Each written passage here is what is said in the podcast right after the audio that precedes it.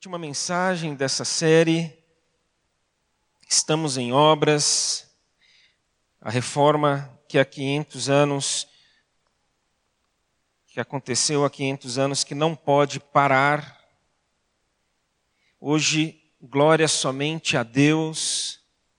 Já foi falado de que somente as Escrituras, de que não é mais a palavra de um líder religioso, por mais, mais que uma religião tenha o seu líder máximo, a palavra dele não é última. A igreja não tem a sua palavra também final, os concílios, mas sim as escrituras. Já foi falado a respeito de que somente Cristo, somente por Ele, Ele é o caminho, Ele é o meio, Ele é que nos toma pela mão e nos leva ao Pai. Somente a graça nós não temos mérito algum, somente a fé. A fé é um instrumento, não as obras. Não qualquer coisa que a gente faça. Não significa que não devemos fazer obras, mas não serão elas que irão nos salvar. Nós fazemos porque fomos salvos. Então, se você lembra bem daquele texto de Tiago, que fala da fé e das obras, ali não há uma contraposição entre fé e obras. Está falando de uma fé viva ou de uma fé morta. Uma fé viva é colocada em prática, uma fé morta, não. E hoje vamos pensar um pouquinho a respeito de que somente a Deus toda a glória. Para isso eu quero ler Romanos 11. Romanos, no seu capítulo 11, versículos de 25 a 36. Talvez aí na sua Bíblia exista uma separação em que vai até o 32 e o 33 já é um outro parágrafo, um outro bloco de textos. Eu quero ler do 25 ao 36, porque eu acredito que do 33 em diante tem a ver com o que nós vamos ler a partir do 25. Eu tive um professor que ele dizia que se você divide o texto errado, o seu sermão será errado.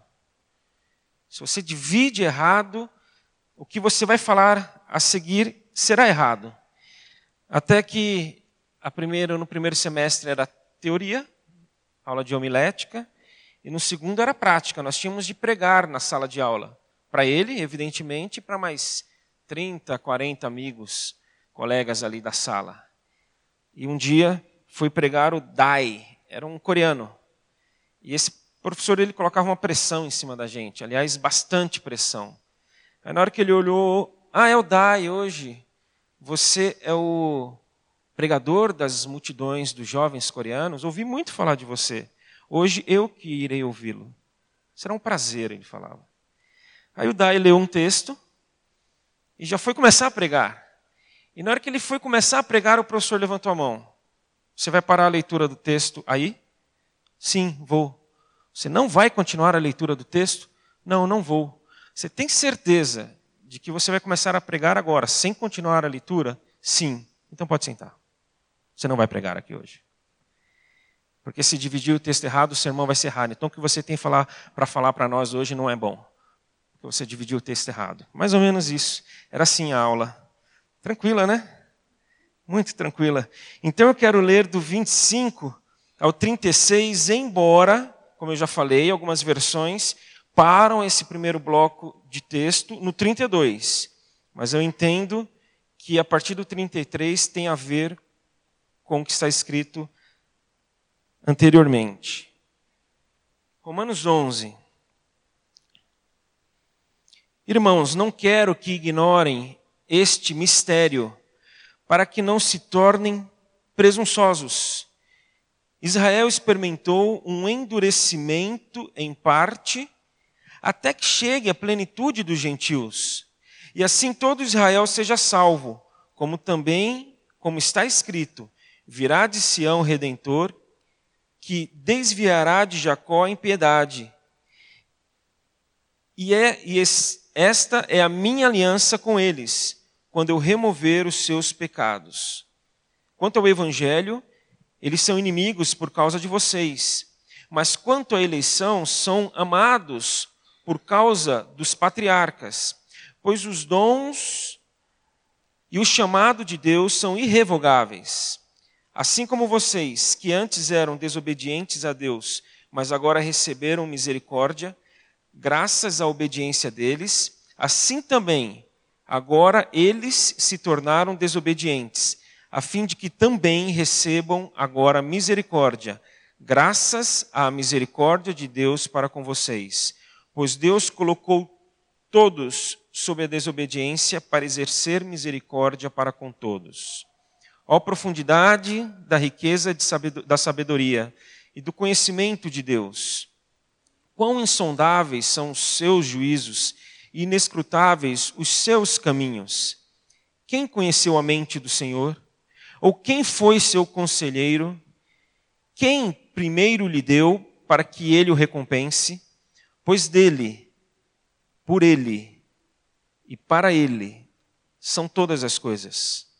A ele seja a glória para sempre. Amém.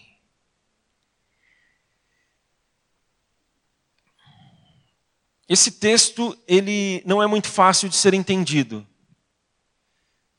Aliás, muitos textos na palavra não são muito, muito fáceis de serem entendidos. E nós precisaríamos aqui, para entender esse texto, sobretudo do 25 ao 32, vários outros textos.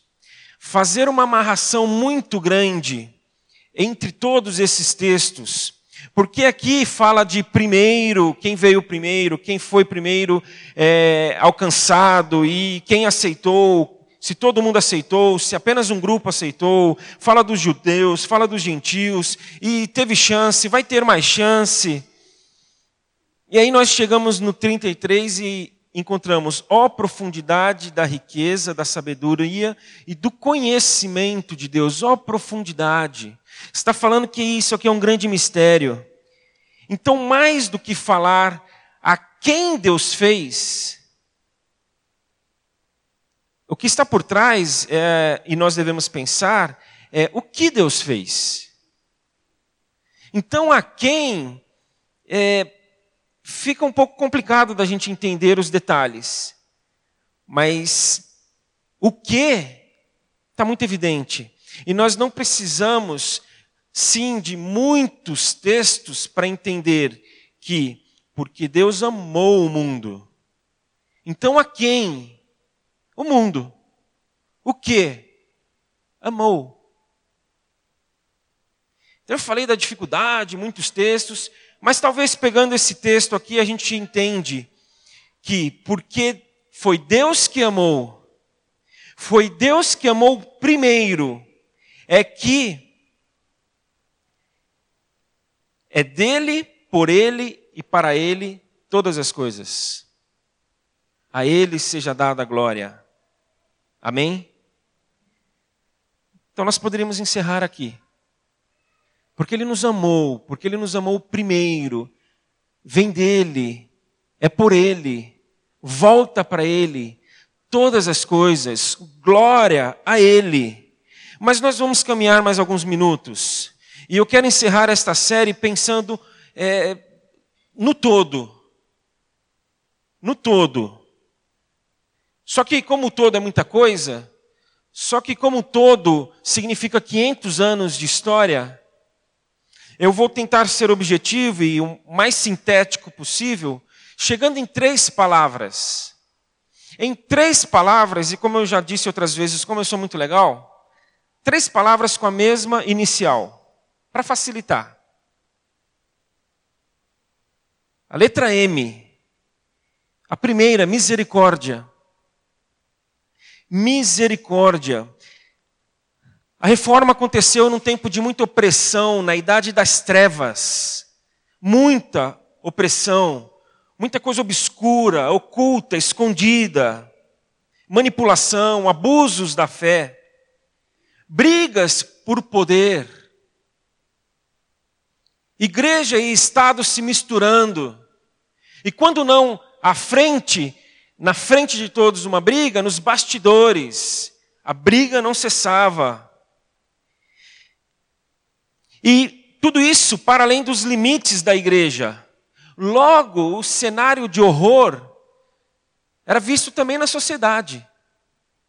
Nós não estamos falando aqui de algo que, durante esse momento da reforma, aconteceu só nos limites, no âmbito religioso, mas toda a sociedade. Por isso que eu entendo que mais do que uma reforma, a gente pode pensar em resgate. Mais do que uma reforma, sabe aquele trabalho de um restaurador? O restaurador não reforma propriamente, ele restaura. Ele não muda uma parede do lugar, ele restaura aquela parede que está naquele lugar. Então é um retorno. Então nós precisamos restaurar a verdade de um Deus misericordioso. Nós não estamos substituindo esse Deus. Nós precisamos restaurar, resgatar a verdade de um Deus que age com misericórdia. Nós cantamos isso hoje. Então, voltar à verdade da existência de um Deus compassivo, de um Deus que não está à venda. Por isso, não é um Deus que se vende. Misericórdia. O que aconteceu naquela escola em Goiânia, daquele adolescente, que atirou em vários dos seus amigos, em que dois morreram. Misericórdia. Eu assisti uma entrevista dos pais de um dos adolescentes que morreu. E aí o repórter perguntou: Vocês perdoaram esse garoto? E os pais falaram: O amor que nos alcançou, nós queremos que alcance esse garoto. O que será dele agora? Onde ele vai estudar? Como é que ele vai ser tratado na escola para onde ele for? Misericórdia.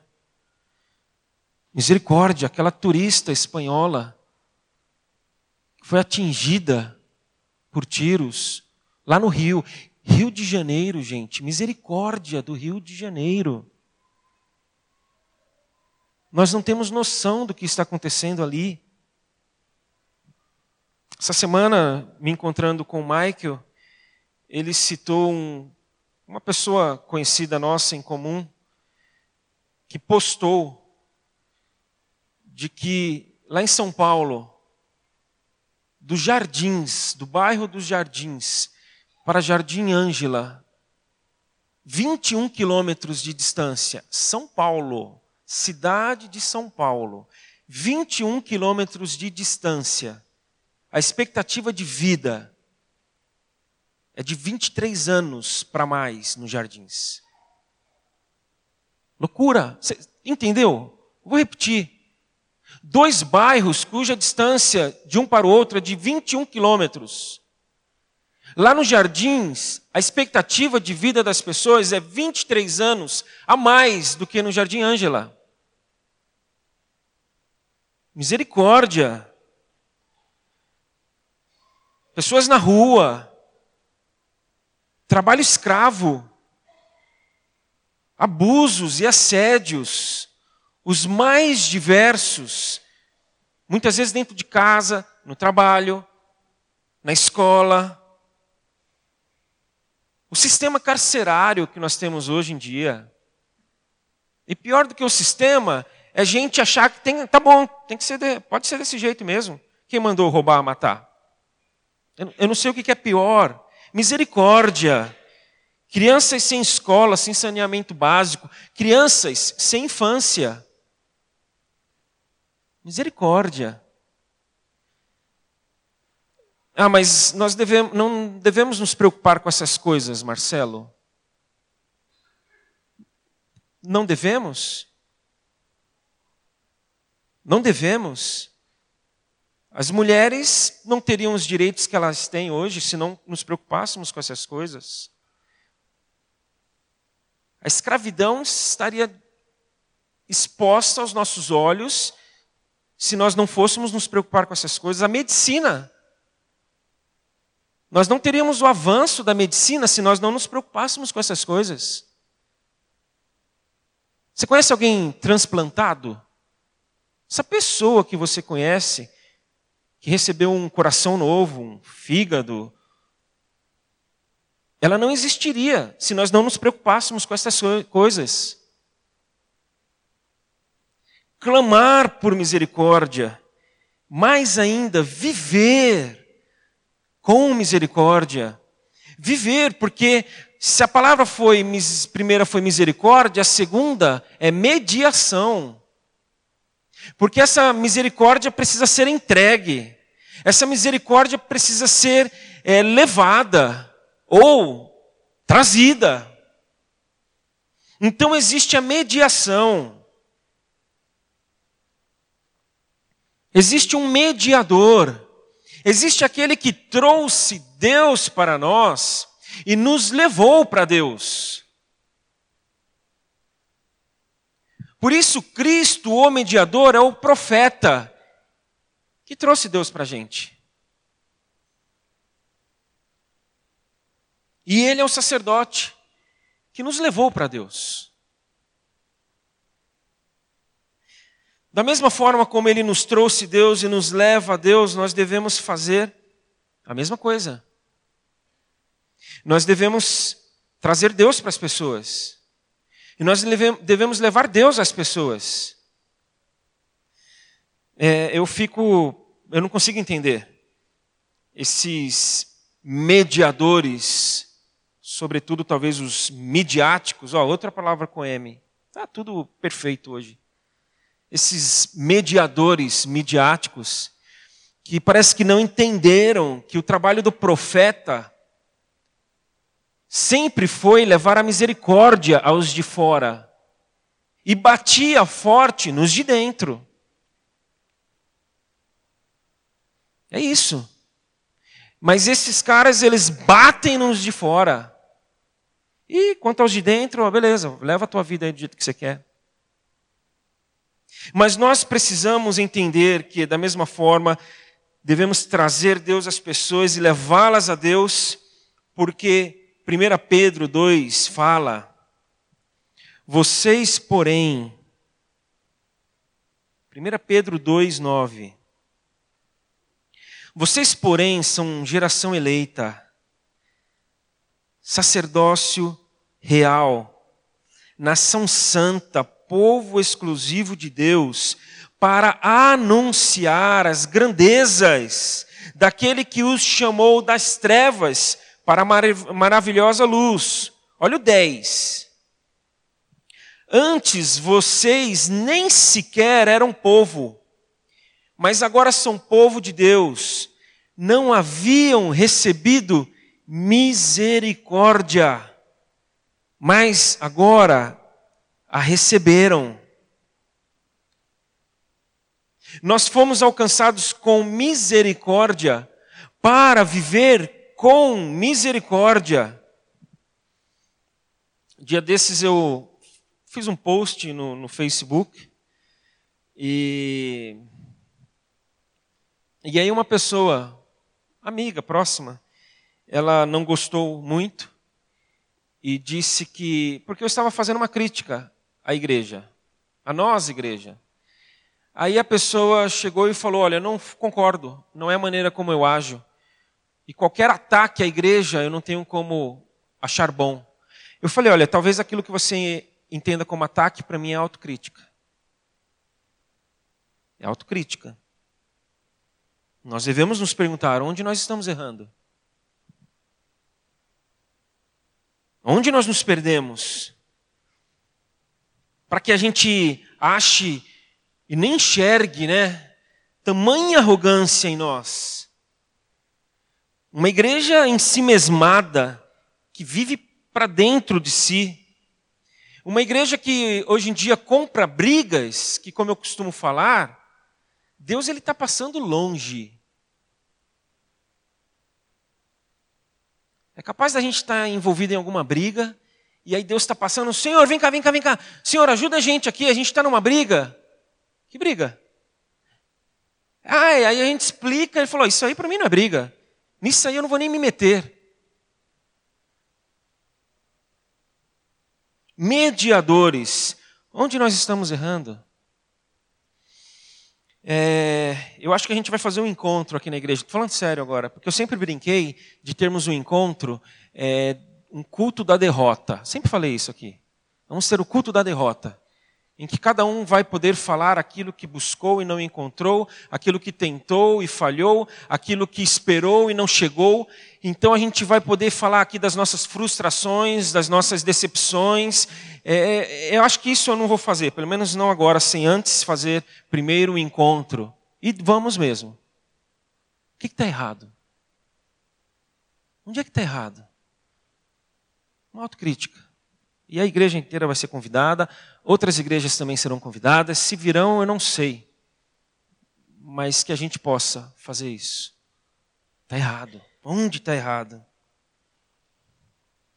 Então, se nós pensamos na misericórdia, nós pensamos na mediação e nós pensamos agora no mérito. Mérito. Porque Deus amou o primeiro amor é dele, ele nos amou primeiro. E aí, Jesus, quando fala à igreja de Éfeso, lá no Apocalipse, Jesus fala à igreja de Éfeso: vocês abandonaram o primeiro amor. E a gente sempre classificou este primeiro amor como o nosso amor por ele. O nosso amor, como a gente fala no nosso evangeliquez, depois da conversão, aquela chama do amor, e que nós abandonamos, e nós precisamos resgatar essa chama, esse fogo, esse desejo, essa entrega. E Henry Nouwen, ele fala algo que eu, eu tendo muito a concordar com ele. Ele fala que o primeiro amor que nós abandonamos, que a igreja lá de Éfeso abandonou, quando não nós também abandonamos, não é este primeiro amor da chama da nossa entrega inicial para Deus. Mas qual que é o primeiro amor? O amor de Deus por nós. Ele nos amou primeiro, então este é o primeiro amor. E a este primeiro amor nós devemos voltar. De maneira que nós não temos mérito. E aí, Faz sentido o que lemos e eu releio agora.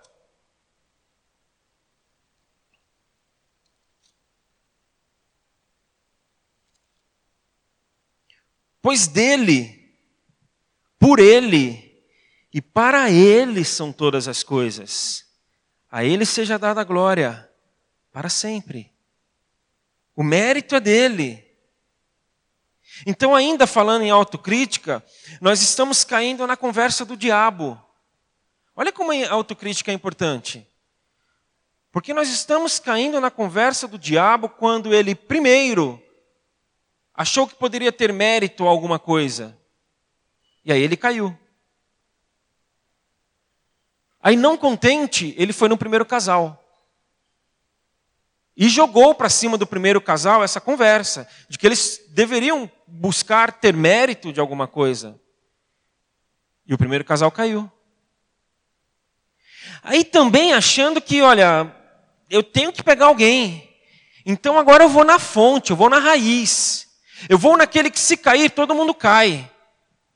Ele foi em Jesus. E na tentação ali dele a Jesus, ele falou para Jesus: procure mérito. Procure status, procure poder, procure autonomia.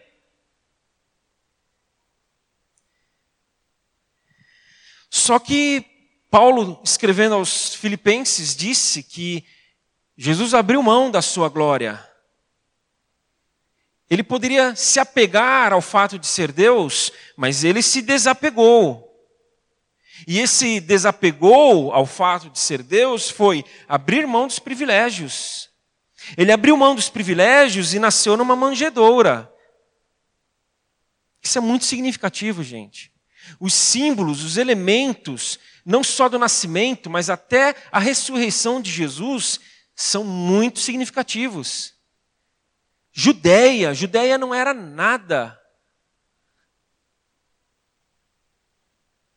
Talvez até o contexto ali, próximo à morte de Jesus, Roma talvez nem soubesse muito bem o que estava acontecendo. Aí ele entra em Jerusalém num jumentinho, ele morre numa cruz e ele é sepultado num, num sepulcro, num túmulo, emprestado. E aí a gente fica pensando no nosso mérito. E pensando no nosso mérito, a gente começa a, a, a viver, a praticar algumas coisas muito estranhas. As nossas celebrações, que deveriam ser culticas, um culto ao Senhor, uma exaltação a Ele, um reconhecimento, passam a ser entretenimento. Aí, eh, faça o teste. Possivelmente, alguns aqui vão saindo daqui, se encontrar ou com o filho, ou o marido, a esposa que ficou, não pôde vir, vai almoçar com algum amigo que também não está aqui hoje pela manhã, e talvez eles vão te perguntar: o culto foi bom hoje?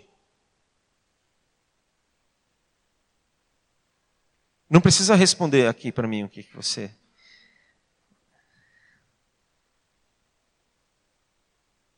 Aí a gente deveria fazer o quê? É, você quer saber se o culto, se a celebração foi boa? Espera um pouquinho. Senhor, foi bom? Senhor, é, te agradou? Senhor, é, nós conseguimos? Porque, de certa forma, parece que não é mais para ele, mas é para nós. Ah, foi bom. E hoje, ó, o Marcelo, eu não sei não, parece que ele não ah, ó, a banda, eu vou até ver lá depois, tentar descobrir se eles estão ensaiando direito, porque é, eu não entendo muito de música não, mas hoje. Aí as nossas celebrações se tornam entretenimento, aquilo que deveria, nós deveríamos nos portar como seguidores, é, aqui vira um auditório, é um auditório. Espectadores. Gente, eu não estou falando propriamente de nós, eu estou falando da igreja, da igreja. É essa autocrítica que eu estou querendo trazer para nós. Uns dois anos atrás, no aniversário da igreja de dois anos atrás, veio um casal visitante de senhores, eu já os conhecia. Aí, como era aniversário da igreja, a, a esposa perguntou para mim: E pastor, quantos membros tem hoje? Quase que eu pensei, quer mesmo que eu responda? Perguntou para a pessoa errada. Eu poderia ter respondido, não sei. Acho que eu respondi isso. Mas eu gastei 15 minutos explicando para ela por que eu não sei. Por quê? Porque, porque é um auditório. Quantos membros tem? Não sei. Quantos seguidores tem? Olha, eu também não sei, mas eu espero que tenham muitos. Muitos. A maioria. Cada vez mais seguidores. E aí, nessa da gente distorcer a questão do mérito, nós transformamos os pastores em celebridades. Em celebridades. Aí tem igrejas que tem fila para tirar selfie com o pastor no final.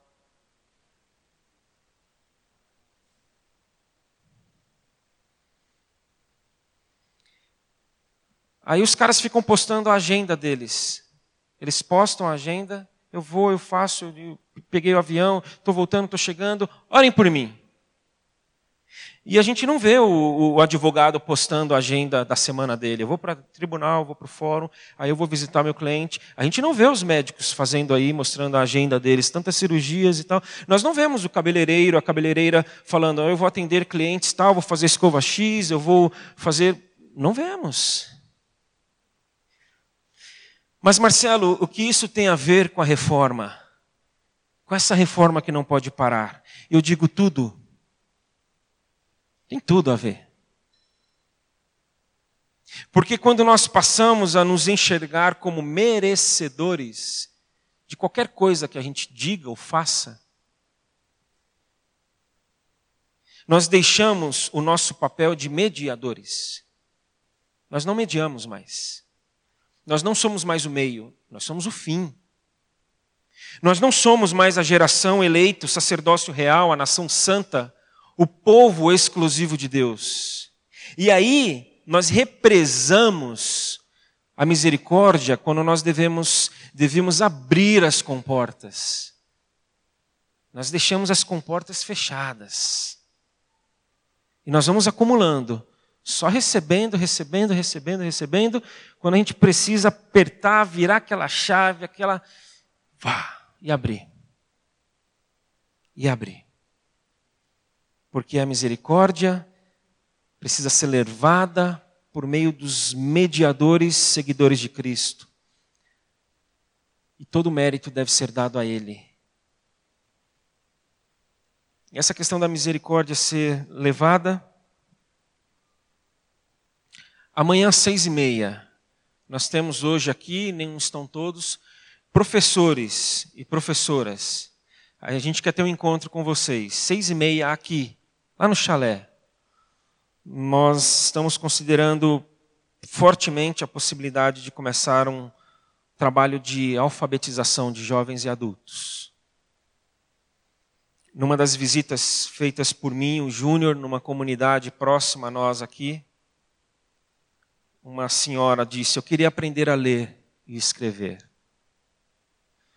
Então, acho que ela vai aprender a ler e escrever. Amanhã, seis e meia professores, professoras. Aí a gente vai conversar, vai discutir, vai tentar entender melhor. Algum material didático já vai ser trazido, que foi pesquisado específico para um trabalho como este. E vamos ver o que Deus tem para nós, como, porque a gente já sabe. A misericórdia dele deve alcançar, ele quer que alcance por meio de nós, e a glória vai ser dele para todo sempre. Amém.